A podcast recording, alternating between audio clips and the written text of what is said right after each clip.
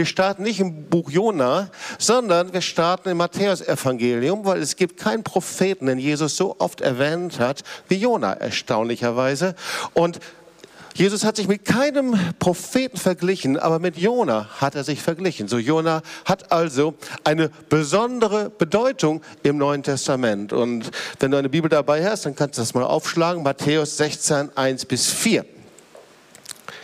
Eines Tages suchten die Pharisäer und Sadduzäer Jesus auf, um ihn herauszufordern. Dazu baten sie ihn um ein Zeichen vom Himmel. Er erwiderte, Abendrot verheißt gutes Wetter für den nächsten Tag. Morgenrot bedeutet für den ganzen Tag schlechtes Wetter. Das wissen wir immer noch heute. Das Wetter könnt ihr anhand der Zeichen am Himmel gut deuten, aber die ganz offensichtlichen Zeichen der Zeit begreift ihr nicht. Nur böse, treulose Menschen verlangen nach einem Wunder. Das ist das einzige Zeichen, das ich ihnen geben werde, ist das Zeichen des Propheten Jona. Damit ließ er Sie stehen und ging.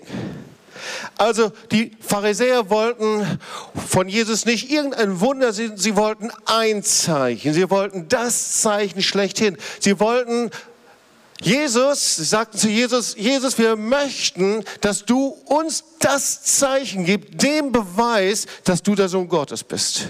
Und so ist es ja oft. Menschen wollen Beweise, Menschen wollen Zeichen. Sie kommen im Gottesdienst und wir wollen dann irgendwann mal, dann legen wir ein Fließ aus oder dann wollen wir ein Beweis, ein Zeichen, dass Gott das wirklich tut, dass Gott mit uns ist.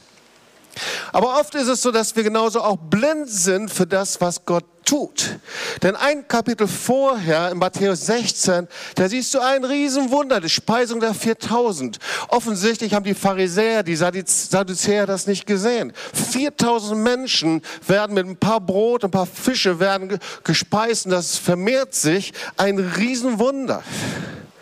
Und Jesus sagt, das einzige Zeichen, das ich euch geben werde in dieser Zeit, ist das Zeichen vom Propheten Jona. Ich frage mich, was ist das Zeichen vom Propheten Jona? So, ähm, schauen wir mal ein paar Kapitel zurück, Matthäus 12, 38. Da spricht Jesus wieder über Jona. Sehr erstaunlich. Ich will euch das auch vorlesen. Eines Tages kamen einige Schriftgelehrten Pharisäer zu Jesus und sagten, Meister, bitte zeige uns ein Wunder als Beweis, dass du von Gott kommst. Doch Jesus erwiderte, nur schlechte, treulose Menschen würden ein Wunder verlangen. Das einzige Zeichen, das ich ihnen geben werde, ist das, was mit dem Propheten Jona geschah. So wie Jona drei Tage und drei Nächte im Bauch des großen Fisches verbracht hat, so wird der Menschensohn drei Tage und drei Nächte im Herzen der Erde sein. Auch da schau mal kurz drauf, im Herzen der Erde. Halt erst mal kurz fest, wir werden darüber sprechen. Und dann sagt er noch was sehr Merkwürdiges, Vers 41. Die Einwohner Ninives werden sich am Tag des Gerichts gegen euch erheben und euch verurteilen, denn sie haben Reue gezeugt, gezeigt, nachdem sie Jonas Predigt gehört haben. Und nun ist einer bei euch, der weit größer ist als Jona, aber ihr weigert euch zu bereuen. Also was ist das Zeichen des Jona in der heutigen Zeit? Wie sieht das aus?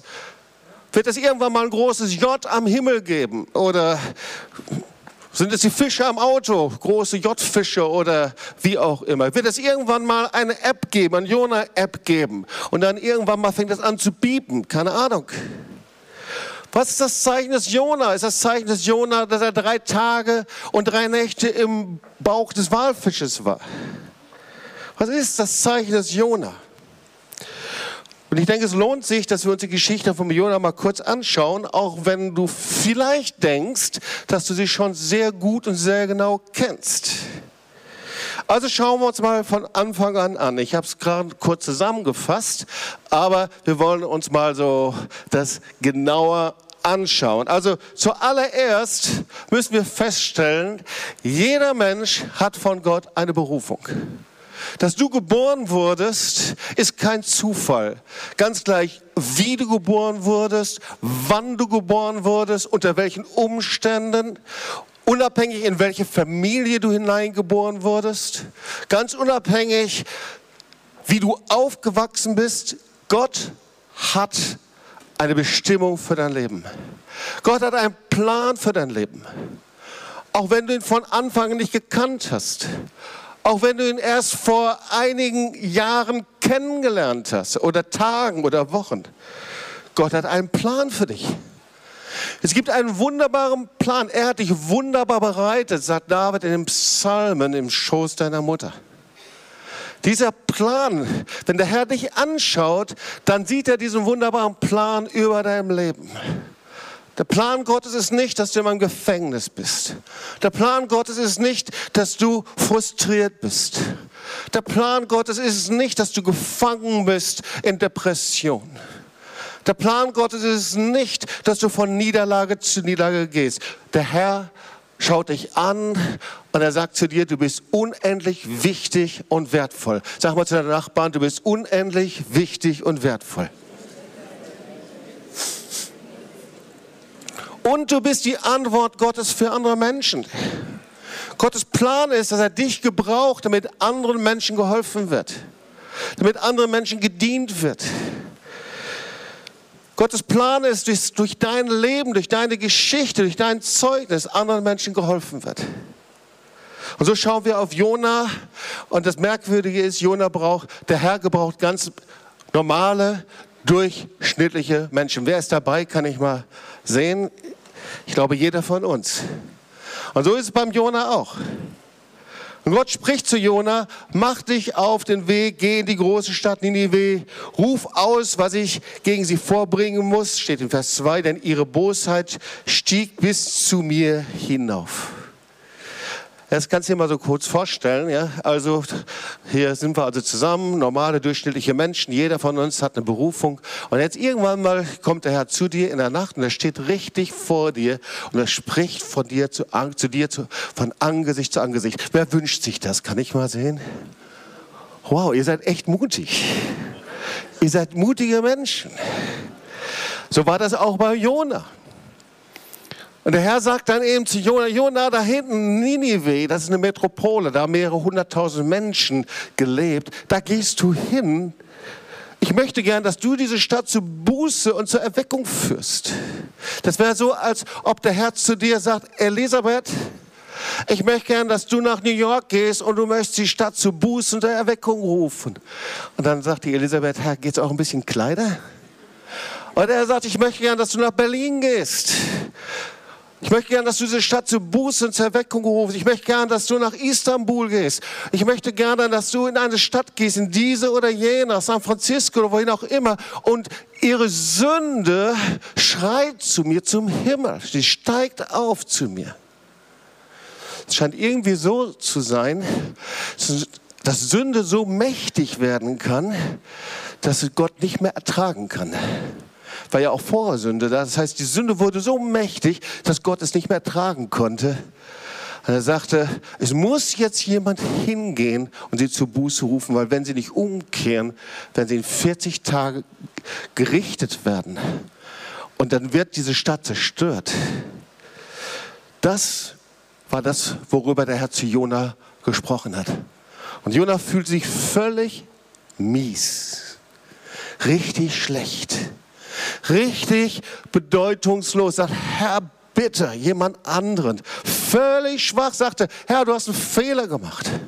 Er fühlte sich nicht wie King Käse, der geistig drauf und sagt, so, jetzt geht's los, sondern völlig schwach.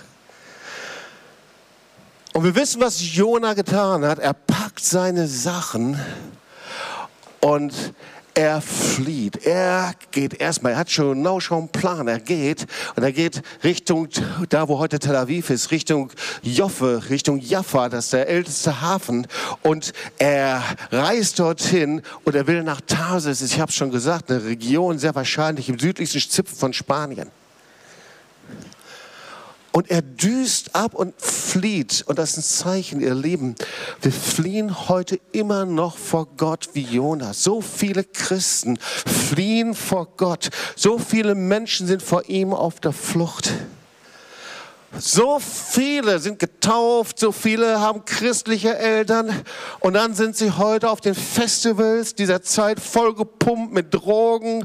Und schließlich schießen sie sich mit Alkohol ab und düsen irgendwo hin. Und so wie wir es auch erlebt haben, wir sprechen mit ihnen. Und dann irgendwann werden sie ganz ehrlich und offen und und öffnen ihr Herz und sagen, ja, ich bin so frustriert. Ich hatte christliche Eltern, ich war in einer Gemeinde und ich bin so enttäuscht von der Heuchelei und ich bin geflohen und es ist ja weit, weit weg von Gott. So viele sind auf der Flucht. So viele sind auf der Flucht vor der, sie haben die Liebe und die Kraft Gottes erlebt, aber dann irgendwann mal, dann haben wir falsche Entscheidungen gefällt. Dann sind wir eigene Wege eingeschlagen. Wir wissen ganz genau, irgendwann hat es einen Punkt gegeben, da hat der Herr mich um etwas gebeten und ich habe Nein gesagt und ich bin dann in eine andere Richtung gegangen und ich, und ich, wenn ich mich dann zurückerinnere, dann merke ich, von da an wurde mein Leben kompliziert. Von da an wurde es irgendwie schwierig. Natürlich, Gott hat nie seine Hand ganz zurückgenommen, aber es wurde schwierig, kompliziert, auf der Flucht. Es gibt viele Menschen, die sind wie innere Feinde Gottes, Feinde des Evangeliums und eigentlich die meisten sind auf der Flucht. Und die meisten Menschen, die auf der Flucht sind, denen sieht man es nicht an. Es sind Menschen, die können in Gottesdienst sein, die können in Gemeinden, in Kirchen sein, aber sind auf der Flucht. Sie fliehen in, in, in ihre Fernsehprogramme hinein, sie fliehen in ihr PC hinein, sie fliehen in ihre iPhone-Programme. Sie fliehen, weil sie wissen, dass Gott einen Plan für sie hat. Jona war auf der Flucht und du liest es hier, er wollte weg vom Angesicht des Herrn. Vers 3. Doch Jona machte sich auf den Weg, um vor dem Herrn nach Tarsis zu fliehen. Er ging hinunter nach Jaffo, wo er ein Schiff fand, das nach Tarsis auslief. Er bezahlte die Überfahrt und ging an Bord, um nach Tarsis zu kommen. Und da steht es, er wollte weg vom Angesicht des Herrn. Hör mal, wie dumm ist denn das eigentlich? Fliehen vom Angesicht des Herrn. Kann mir irgendjemand sagen, gibt es irgendjemand, der vom Angesicht des Herrn fliehen kann? Du könntest egal wohin gehen, du könntest nach New York gehen, du könntest nach Berlin gehen, du könntest in die heavy, heavy Orte gehen. Du kannst nicht fliehen vom Angesicht Gottes. Wer weiß, dass man nicht fliehen kann vom Angesicht Gottes? Du könntest dich irgendwo an eine nice Beach legen und trotzdem wärst du vor dem Angesicht Gottes.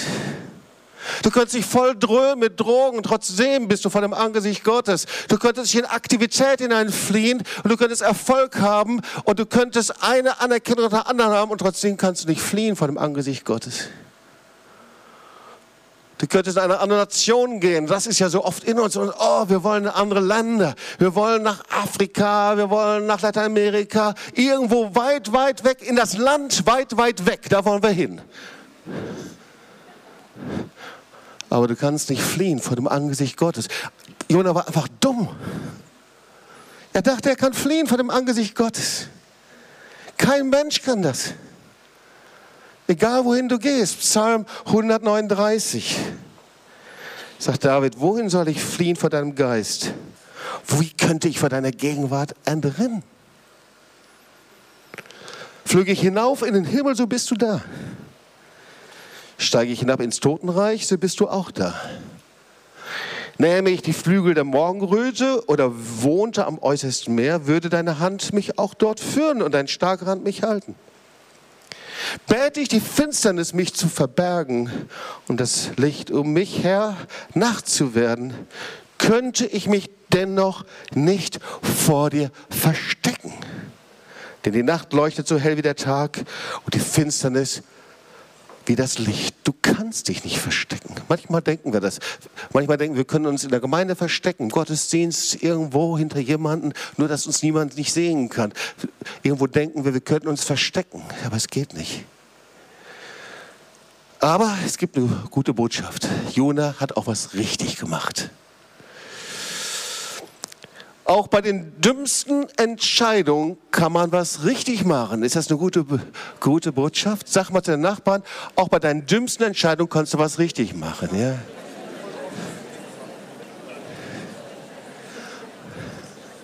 Weil die beste Entscheidung von Jona war, dass er ein Schiff bestieg. Also das Schiff Das Schiff ist ein Bild, das in der Kirchengeschichte schon seit vielen Jahrhunderten, Jahrhunderten gebraucht wird. Und eigentlich kannst du es auch in der Bibel wiederfinden. Das Schiff ist in der Bibel das Bild für die Gemeinde. Markus 4, 36, da kennst du die Geschichte. Da sind die Jünger zusammen im Boot, See Genezareth, und Jesus war schon im Boot und da bricht ein Sturm los. Die Wellen die schwappen ins Boot hinein, bis das Boot ganz voll Wasser gelaufen war. Da sind sie zusammen in diesem Boot. Oder einige, die so ein bisschen von Kirchenlieder kennen. Kennt ihr das Kirchenlied? Ein Schiff, das sich Gemeinde nennt. Heinz, kannst du das mal kurz vorsingen? Oder nicht ganz kurz? Okay. Aber es ist ein gutes Bild für Gemeinde, das Schiff. Also Heinz holt das nach bei der nächsten Predigt. Ja, das Schiff. Kein Schiff kann vom Steuermann alleine gelenkt werden. Ein Schiff braucht eine Mannschaft. Ein Schiff kann nicht vom Kapitän alleine gelenkt werden. Da sind nicht zwei, drei, die da drauf sind, sondern die Mannschaft macht dieses ganze Schiff aus. Jeder hat auf dem Schiff einen wichtigen Platz überall. Und dieses Schiff, das muss Stürmen standhalten. Also ein hervorragendes Bild für Gemeinde, für Kirche, für Gemeinde. Und dann lesen wir Vers 4, und der Herr ließ einen heftigen Wind auf dem Meer aufkommen, der zu einem Sturm wurde, sodass das Schiff zu zerbrechen drohte, ein heftiger Sturm. Wir sehen, wie das Schiff droht zu zerbrechen und alle packen mit an, alle investieren ihre Kraft. Sie werfen schon die Ladung über Bord, um das Schiff leichter zu machen. Sie, sie beten. Sie investieren alles, ihre ganze Kraft, ihre ganze Power. Sie sind voller Sorge. Sie wissen nicht, ob das Schiff untergehen soll oder nicht, ob das Schiff zerbricht oder nicht. Sie gehen durch die richtige Krise hindurch. Aber jeder ist an seinem Platz, überall beten sie in 24-7. Sie sind überall da, überall sind sie, beten, sind da aktiv. Und irgendwann mal, ich weiß nicht, wer es war, da ruft irgendjemand, wo ist denn eigentlich Jona? Ja, stimmt, Jona ist nicht da. Der Kapitän sagt, stimmt, Jona ist nicht da. Und dann stelle ich mir vor, wie er diese enge Treppe herunterklettert. Er muss sich links und rechts halten, weil das Schiff, das wogt hin und her. Ab und zu kommt das Wasser rein und der Sturm und dann kommt er unten an und dann hört er ein lautes Schnarchen.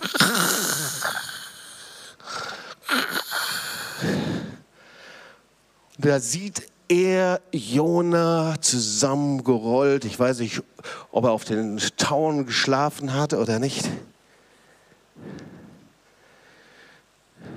Es gibt ja den Spruch, ein ruhiges Gewissen ist ein sanftes Ruhekissen. Kennt ihr den Spruch? Ich würde das ein bisschen anders deuten. Ich glaube, es gibt auch, man könnte sagen, ein stumpfes Gewissen ist ein sanftes Ruhekissen. So war es zumindest bei Jona. Irgendwie alle beten, alle packen an, alle sind mittendrin, alle sind engagiert. Nur einer schläft, das ist Jona. Und das ist irgendwie ein Bild für die Gemeinde. Wer weiß, dass es in einer Gemeinde Stürme gibt.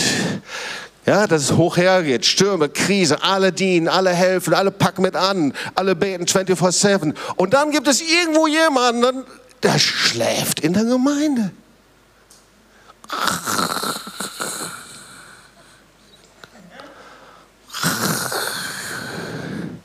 Also Paulus wusste auch davon, Epheser 5, Vers 14, da steht es, darum heißt es, wach auf, der du schläfst und steh auf von den Toten, so wird dich Christus erleuchten.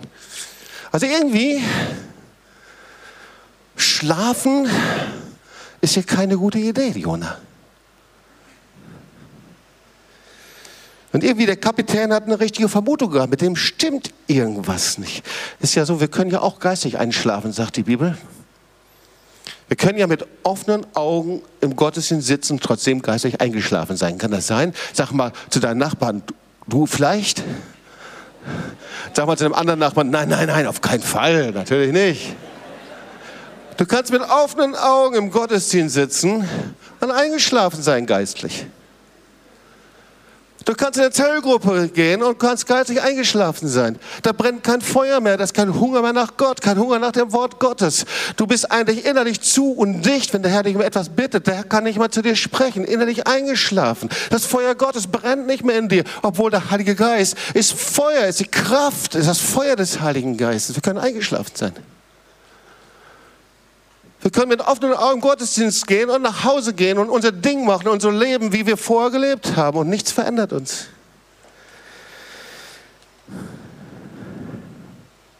Also der Kapitän, der hat die richtige Vermutung. Er kommt zu Jonah und sagt, Jonah, mit dir stimmt irgendwas nicht. Mit dem stimmt was nicht. Vers 4 und 5. Aus Angst schrien die Seeleute zu ihren Göttern und warfen Ladung über Bord, um das Schiff leichter zu machen. Jona aber war unter Deck, hatte sich hingelegt und schlief tief und fest. Vers 6, da kam der Kapitän zu ihm und sagte, was ist mit dir, du Schläfer? Steh auf, ruf zu deinem Gott, vielleicht denkt dieser Gott an uns, wir gehen nicht unter. Da sagt der Kapitän, was ist los mit dir? Deine Sünde hat Auswirkungen auf das ganze Schiff. Hey, das ist wichtig. Ich glaube, da müssen wir was lernen. Es gibt biblische Bilder, weißt du, dass der Herr uns nie individuell sieht, sondern dass dein Leben, mein Leben Auswirkungen hat auf das ganze Schiff, auf die ganze Gemeinde. Der Herr sieht dich nicht nur so als Einzelperson, ob du dabei bist oder nicht, ist eigentlich ziemlich egal, sondern er sieht dich als Teil des Schiffes. Galater 5, Vers 9. Ein wenig Sauerteig verdirbt den ganzen Teig. Oder aber du kannst nachlesen, 1. Korinther 12, Vers 26. Wenn ein Glied leidet, dann leiden alle Glieder mit. Und wenn ein Glied geehrt wird, so freuen sich alle Glieder mit. Das heißt, das, was ich tue, hat Auswirkungen auf die Gemeinde. Und so war das beim Jona auch. Der schlief da. Sein Schlaf des Gerechten war es sehr wahrscheinlich nicht. Die ganze Mannschaft fragte sich, warum hört Gott unser Gebet nicht? Das hat der Kapitän, Vers 8. Sag uns doch, warum dieses Unglück über uns hereinbricht, sprachen sie. Was ist dein Beruf? Jetzt fängt er an in Research. Wer bist du? Was ist dein Beruf? Was machst du? Aus welchem Land kommst du? Zu welchem Volk gehörst du? Wer bist du? Was ist mit dir los? Und Gott sei Dank, Jona ist sehr ehrlich. Das ist immer schon Wirklich, die halbe Miete. Sag mal zu deinem Nachbarn, Ehrlichkeit ist die halbe Miete. Ja? Jona war sehr ehrlich. Vers 9, er antwortete ihn, ich bin ein Hebräer und ich bete den Herrn an, den Gott des Himmels, der Meer und Land geschaffen hat. Also, wenn wir uns das mal genau auseinander sagen, er sagt, ich bin ein Hebräer, ich bin Jude. Ich bete Gott den Herrn an. Und dann sagt er, und ich bin vor Gott weggelaufen. Vor seinem Plan, vor seinen Absichten. Ich war nicht einverstanden mit ihm. Und eigentlich sagt er, ich bin ein Rebell, ich bin widerspenstig, ich bin ungehorsam, ich bin in die andere Richtung gelaufen. Das, worum Gott mich gebeten hat, das habe ich nicht getan. Das ist weglaufen. Weißt du, was es heißt, wegzulaufen vor Gott? Es gibt eine Geschichte, die ganz, ganz bekannt ist, Lukas 15. Das ist die Geschichte vom verlorenen Sohn. Wir kennen sie doch alle, oder? Der Vater, der zwei Söhne hatte. Der Ältere diente im Haus Gottes. Und der Jüngere, irgendwie fühlt er sich ungerecht behandelt. Und er geht zum Vater und sagt, Vater, zahl mir das Erbe aus, gib mir die Kohle, die mir zusteht. Eigentlich hätte das Vater gar nicht machen zu brauchen, aber er hat sie getan. Und er nimmt das Erbe und er flieht. Und wir wissen, wie die Geschichte ausgeht. Er landet bei den Schweinen. Er verprasst das Geld. Er landet bei den Schweinen. Er wird ausgenutzt, enttäuscht von den Menschen. Ist ja so, gell? Wenn du Geld hast und Erfolg hast, hast du viele Freunde. Aber wenn der Erfolg weg und ausbleibt und wenn du keine Kohle mehr hast, dann kannst du lange ausschauen, wo die Freunde sind, oder? Und so war das bei ihm auch. Und eine gute Entscheidung. Der Vater ist ein guter Gott. Der Vater ist kein Hassgott. Der Vater ist ein liebender Vater und er entscheidet sich, zurückzukommen und der Vater den ganzen Tag gewartet und der Vater ist die Geschichte vom lebendigen Gott, vom himmlischen Vater natürlich. Und er entscheidet sich zurückzukommen, ist weggelaufen und irgendwann entscheidet er sich und sagt, ich will zurück, ich will meine Flucht beenden, ich will zurück zum Vater. Und er wartet dort mit offenen Armen. Der Sohn war weggelaufen, aber er musste sich irgendwann mal entscheiden, wieder zum Vater zurückzukommen. Und das ist das Bild vom himmlischen Vater. So ist doch Gott, oder? Jesaja in Römer 10, Vers 21, zu Israel spricht er, den ganzen Tag habe ich meine Hände ausgestreckt nach einem Volk, das sich nichts sagen lässt und widerspricht. Boah, was für ein Vater, der den ganzen Tag seine Hände ausgestreckt hat. Ganzen Tag. Ganzen Tag. Der Sohn ist weggelaufen. Sie haben ihm widerstrebt. Sie haben ihm widersprochen, rebelliert, aber er hält seine Hände offen. Aber weißt du, von Gott wegzulaufen ist das Dümmste und das Schrecklichste, was man tun kann. Das ist nicht irgendwie so, man läuft weg und man kommt wieder. Nein, das ist das Schrecklichste, was man tun kann. Das ist das Dümmste. Von Gott wegzulaufen, das heißt von seinem Wort wegzulaufen. Wir kennen das heute noch. Du kannst Christ sein, du kannst von seinem Wort weglaufen, du kannst von der Entscheidung weglaufen, du kannst von dem weglaufen, worum Gott dich bittet, du kannst von der Gemeinde weglaufen, du kannst weglaufen aus deiner Berufung, du kannst weglaufen aus der Beziehung zu ihm. Das ist das Dümmste, was wir machen können und gleichzeitig das Schrecklichste. Und deswegen kannst du hier nachlesen, Vers 10, und die Seeleute waren entsetzt, als sie das hörten.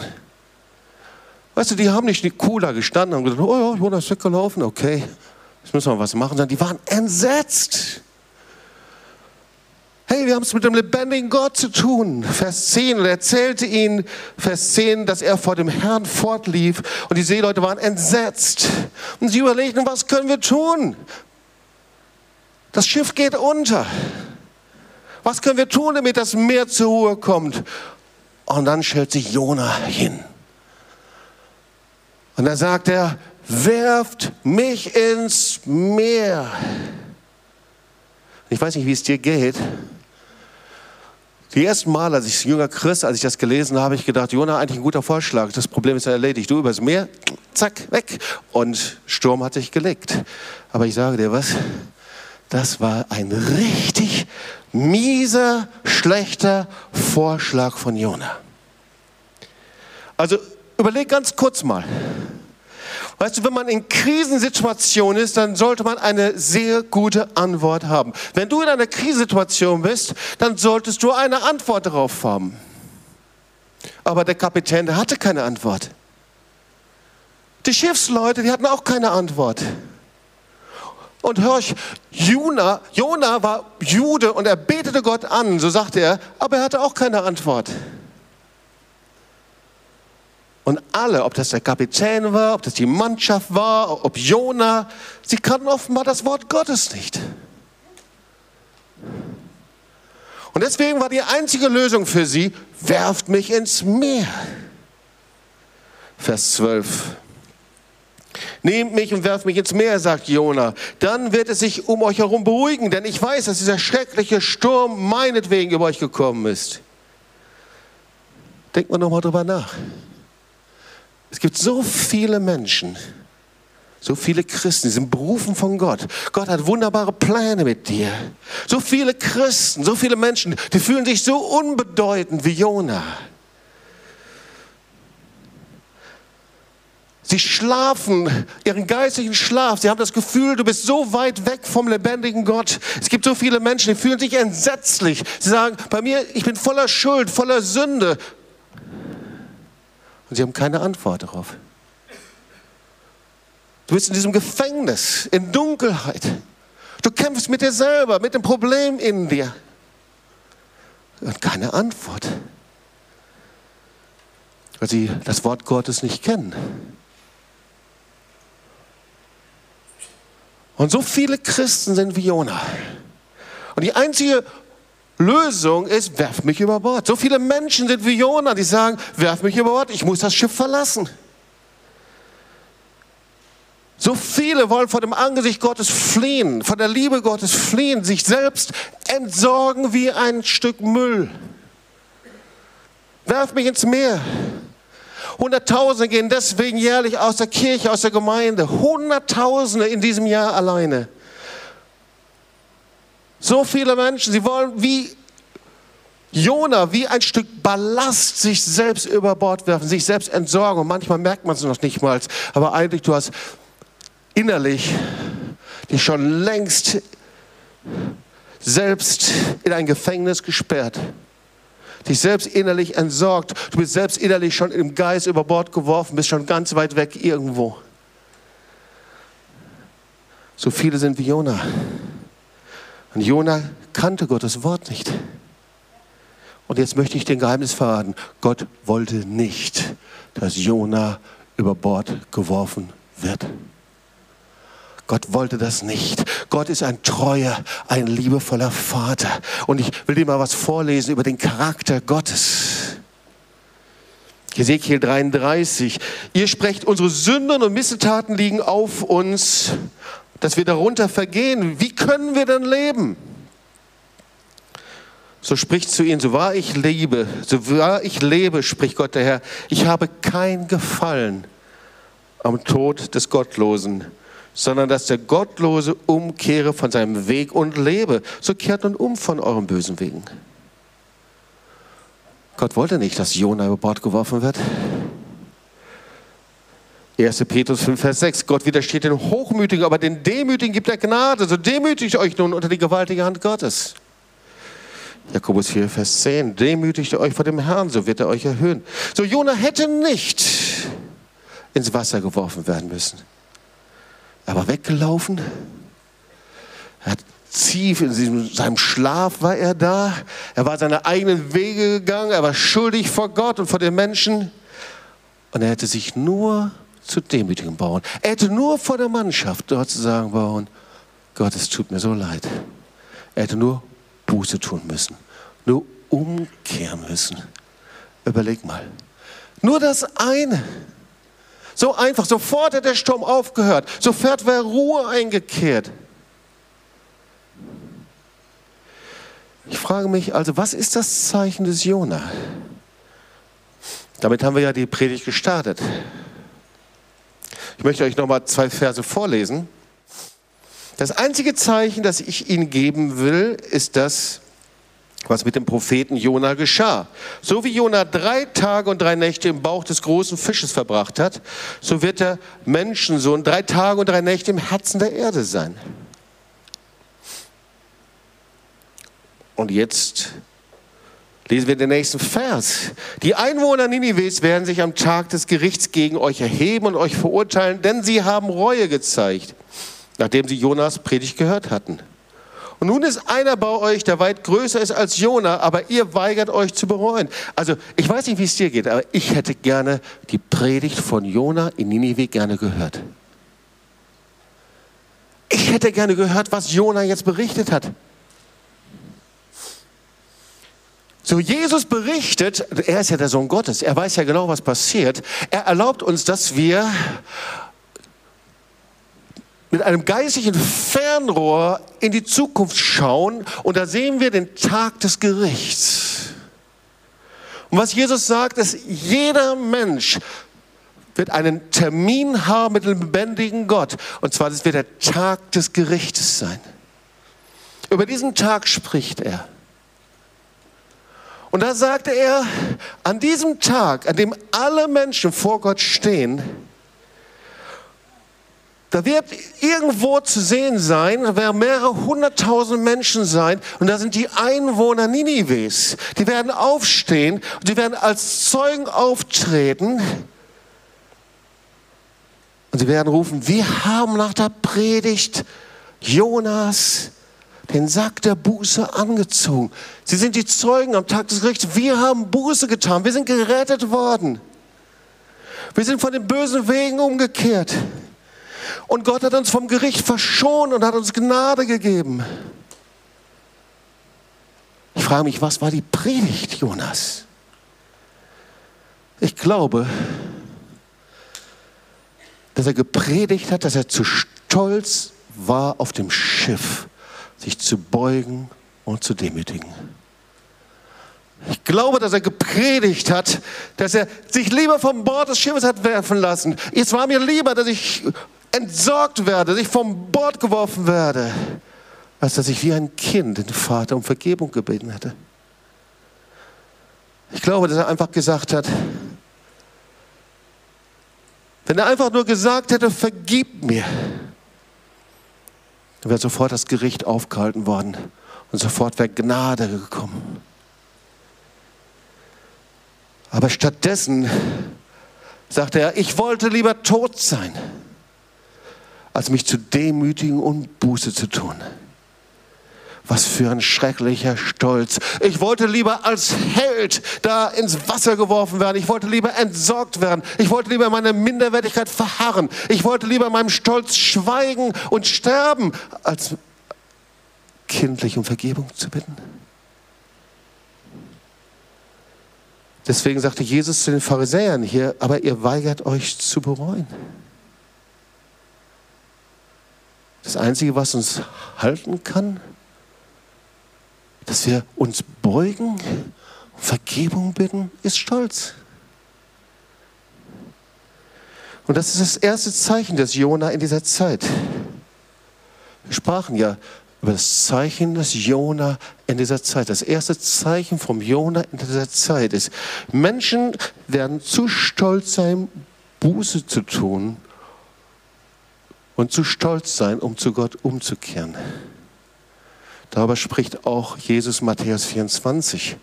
Die Ungerechtigkeit wird zunehmen, ja, die Sünde wird zugeben, die Herzen in vielen wird erkalten. Und was ist das zweite Zeichen? Vers 15, die Geschichte geht weiter. Dann packten sie Jona und sie warfen ihn ins Meer und das Meer beruhigte sich. Es, es gibt ja viele Diskussionen, ob sowas passieren kann oder ob das eine symbolische Geschichte ist. Ich bin überzeugt, dass diese Geschichte Wahrheit ist. Es gibt sogar, ich habe mal ein bisschen Research gemacht im Internet, es gibt sogar Geschichten und fragt sich sehr wahrscheinlich, so ein Pottwal hat die Kapazität von der Größe her, einen Menschen zu verschlucken und so weiter. Aber da will ich jetzt nicht weitermachen. Es gibt ein ganz anderes Argument, das viel besser ist. Wenn Jesus der Sohn Gottes ist,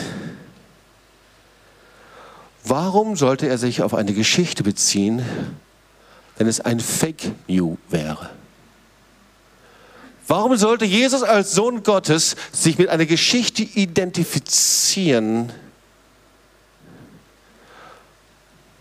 wenn sie nicht wahr wäre? Diese drei Tage und drei Nächte sind eine prophetische Schau für den Tod und die Auferstehung Jesu. Gar keine Frage, Johannes 2, 1, Vers 2. Aber der Herr ließ einen großen Fisch kommen, Jona zu verschlingen. Und Jona war im Leibe des Fisches drei Tage und drei Nächte. Und Jona betete zu dem Herrn, seinem Gott, im Leib des Fisches. Und weißt du, das Entscheidende ist hier das Gebet des Jona. Jetzt landet er hier an dem Ort des Finsternis, des Todesschatten. Jona 2 und er betete zum Herrn und er sagte, in meiner Not rief ich zum Herrn und er antwortete, ich schrie zu dir aus dem Totenreich. Drei Tage lang. Also ich muss sagen, Jona, es wäre eigentlich eine gute Idee gewesen, wenn du es schon am ersten Tag getan hättest, dann wärst du dann schon ausgespuckt worden. Aber der, hat, der war so stolz, dass er drei Tage noch gewartet hat. Also am dritten Tag sucht er Gott und er kehrt um. Und er sagte, ich bin aus seiner Gegenwart fortgeschrieben, dennoch werde ich deinen heiligen Tempel wiedersehen können. Er demütigt sich, er tut Buße. Endlich, Jona. Wow, warum musst du erst in der Finsternis landen? An diesem Ort des Todes. Er demütigt sich. Er empfängt neues Leben. Und Jona wird neu eingesetzt. Und schau mal, der Vers, den ich hier weitergeben möchte aus diesem Gebet, das ist ein Vers, Vers 10. Jona sagt, die, die falsche Götter anbeten, verzichten auf deine Gnade. Wir können auch die falschen Götter anbeten, stimmt? Weißt du, wer ein falscher Gott sein kann? Zeig mal auf dich selber, sag mal ich selbst. Wir können falsche Götter anbeten.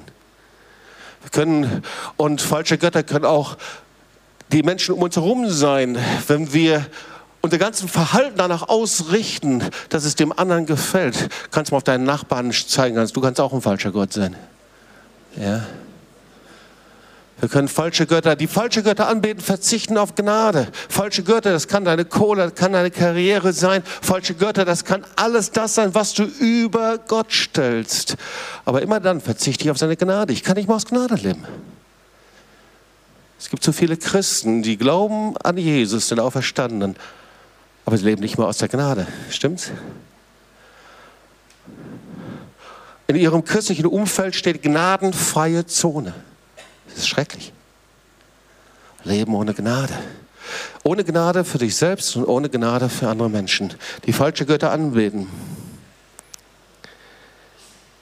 Und wir wissen, was passiert. Jona demütigt sich, er tut Buße, er fängt neues Leben und er wird in seine Pläne eingesetzt. Gott, weißt du, Gott hält ihm dann keine Gardinenpredigten, sondern das Maul öffnet sich und Jona wird eingesetzt und sagt, komm, ich habe Pläne für dich. Du hast vielleicht einen großen Bogen gemacht, über Jahre, über zehn Jahre, 20 Jahre, aber ich setze dich jetzt neu ein. Ich bringe dich hinein in deine Pläne.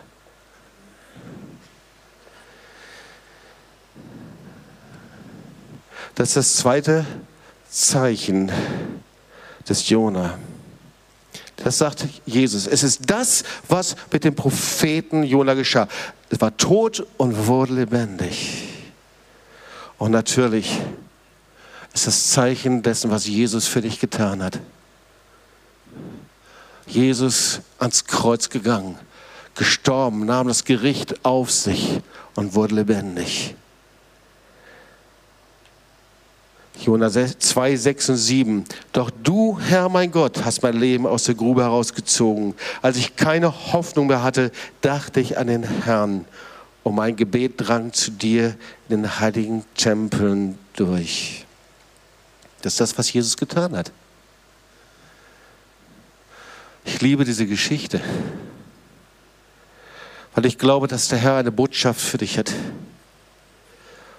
weil hier viele Menschen sind, die wie Jona eigentlich weggelaufen sind. Es gibt so viele Gelegenheiten, wegzulaufen von ihm. Vielleicht bist du weggelaufen vom lebendigen Gott, weggelaufen und hast Entscheidungen gefällt in deinem Leben, die nicht gut waren. Und so oft ist es, dass wir wie Jona sind, dass wir selber uns abschotten, uns entsorgen und uns vom Schiff werfen und entfernen von dem geistlichen Schiff, von dem, was Gott tut, anstatt dass wir einfach um Vergebung bitten, anstatt dass wir uns beugen. Manchmal sind wir zu stolz, uns zu demütigen vor der gewaltigen Hand Gottes. Lieben, ich bete, es hört sich vielleicht ein bisschen, für manche ein bisschen interessant an. Ich bete seit zwei Jahren dafür und sage, Herr, hilf mir, dass ich so über Sünde predigen kann, dass Menschen es verstehen. Sünde ist nicht Fehler machen. Sünde ist nicht, dass Gott vor uns steht und sagt, jetzt hast du es wieder falsch gemacht. Sünde ist nicht, dass Gott seine Stirn runzelt wie ein missmutiger Vater. Sünde ist nicht, dass Gott hinter uns herläuft mit einem Knüppel uns auf den Finger haut und sagt, hast du es wieder falsch gemacht. Aber wir haben so ein Verständnis von Sünde. Sünde verletzt Gottes Herz. Sünde ist das Schrecklichste, was passiert. Weißt du warum? Weil es trennt uns von dem himmlischen Vater. Sünde bedeutet Dürre, Gericht, Ferne von Gott. Der schrecklichste Zustand des Universums, den es gibt. Sünde ist nicht der Vorwurf von einem moralischen Fehlverhalten, sondern Sünde ist, dass du nicht mal im Herzen Gottes sein kannst. Sünde ist meine Entscheidung, mein Leben ohne den himmlischen Vater zu leben. Sünde ist wegzulaufen von Gott und ihn zu verletzen und zu sagen, ich will mein eigenes Leben leben. Wir laufen oft weg von Gott, stimmt's? Und vielleicht bist du vom Angesicht Gottes geflohen und niemand kann es sehen.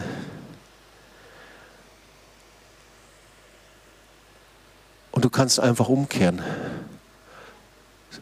Du brauchst nicht vom Schiff zu springen. Du brauchst nicht wegzuspringen, du brauchst nicht dein Leben zu beenden, so wie viele das tun. Du brauchst nicht dein Leben abzuschließen innerlich in deinen Gedanken, schon damit spielen, wie dein Leben zu Ende geht. So viele tun das, du brauchst es nicht. Du brauchst nur umkehren zu Gott. Nur umkehren zu Jesus, der der Weg zum himmlischen Vater ist. Du brauchst nur wie ein Kind Sünde zu bekennen und sagen, Herr, ich bin so stolz ich bin so weit weggelaufen. Nur hinkommen zu ihm und der Sturm kommt zur Ruhe. Und vielleicht bist du, dass du gegen Widerstände läufst ohne Ende. Und du kannst das zurückdefinieren auf die Entscheidung, die du gefällt hast. Auf die falschen Entscheidungen. Und vielleicht ist es auch, dass du deinen Platz in der Mannschaft neu einnehmen musst. Weil der Herr sieht dich nie als Individuelle, sondern immer als Teil der Familie, als Teil des Leibes. Und vielleicht bist du berufen wie Jona. Ich habe das mal vor einigen Gottesdiensten gesagt. Jona beginnt mit einem J, das ist der kleinste Buchstabe des hebräischen Alphabets. Jede Veränderung beginnt mit dem kleinsten Schritt. Und Jona hat einen Namen. Die Besetzung von Jona, das heißt Taube. Sagt Jona und Heiliger Geist. Passt das? Sagt ja. Der Heilige Geist überführt von Sünde, Gerechtigkeit und Gericht, stimmt es? Und vielleicht gebraucht der Herr Jona durch die Kraft des Heiligen Geistes uns ein Spiel vorzuhalten. Es ist so leicht, zum Vater zu kommen und so leicht, dass der Herr seine vollkommenen und wunderbaren Pläne über dein Leben verwirklicht. Komm, lass uns aufstehen und dann wollen wir zusammen beten.